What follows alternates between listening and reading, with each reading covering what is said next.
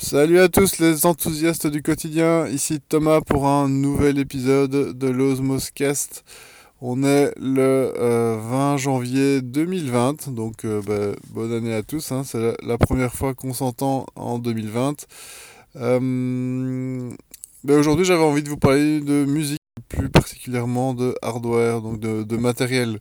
Faut savoir que j'y connais pas grand chose en matériel, donc voilà, mais j'ai un truc qui m'a tapé dans l'œil.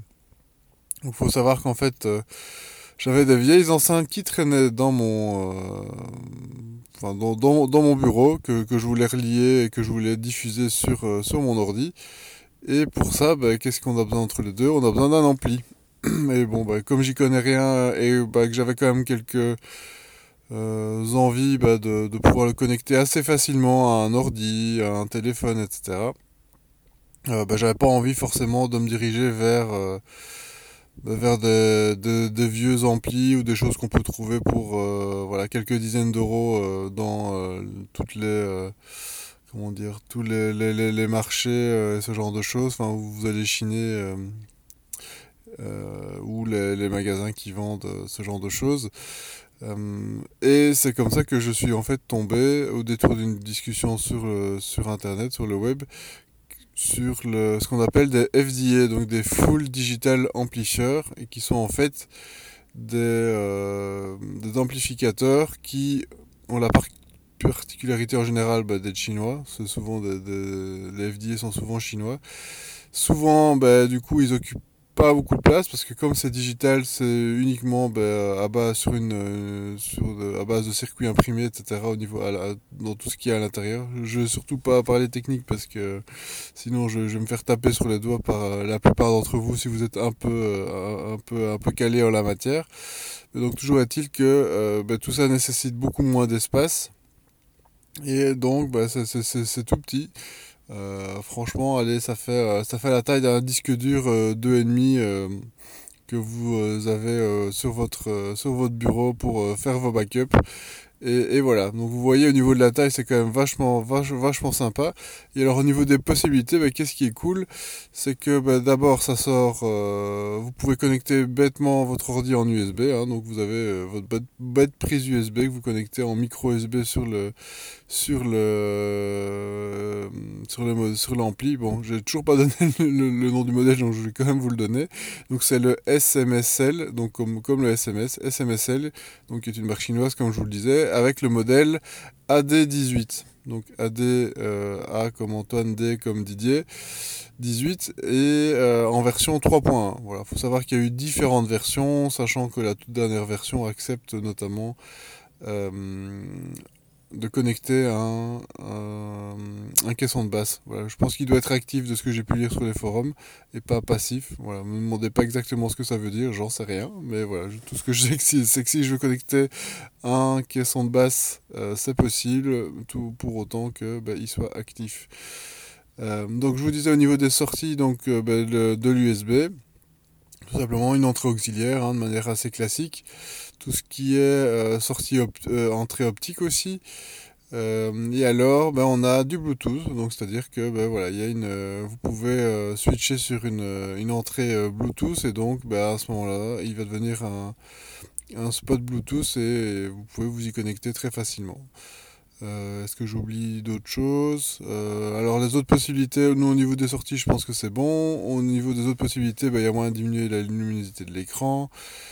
Euh, jusqu'à très faible. Euh, il y a moyen bah, de faire aussi de servir d'amplificateur pour votre casque. Euh, j'ai testé et en fait moi qui je, me dis mais à, quoi ça sert un ampli pour un casque, sachant que bah, il suffit de connecter par exemple bah, votre casque à votre ordi.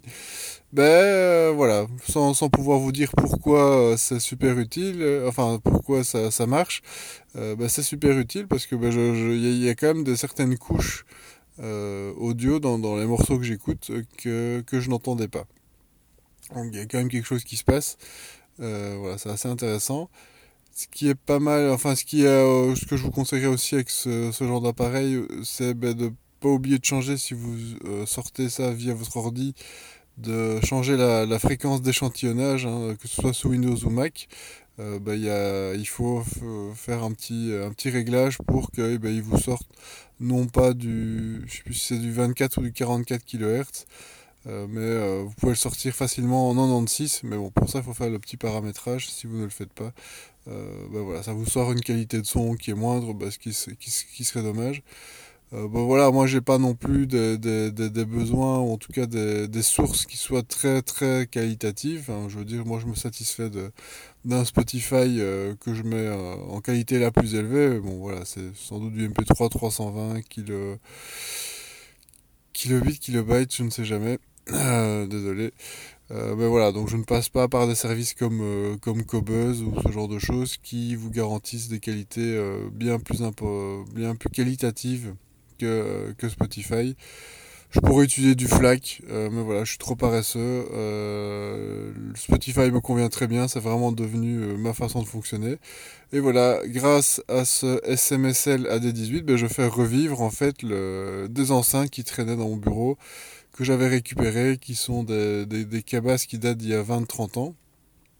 à mon avis, la personne qui l'utilisait devait écouter beaucoup de musique classique, etc. Et il doit un peu se dire, mais Si, si, s'il entendait ce que j'écoute avec, plus de la, musique électronique, ben voilà, c'est un registre radicalement différent et franchement, euh, ben ça marche, ça marche pas mal du tout.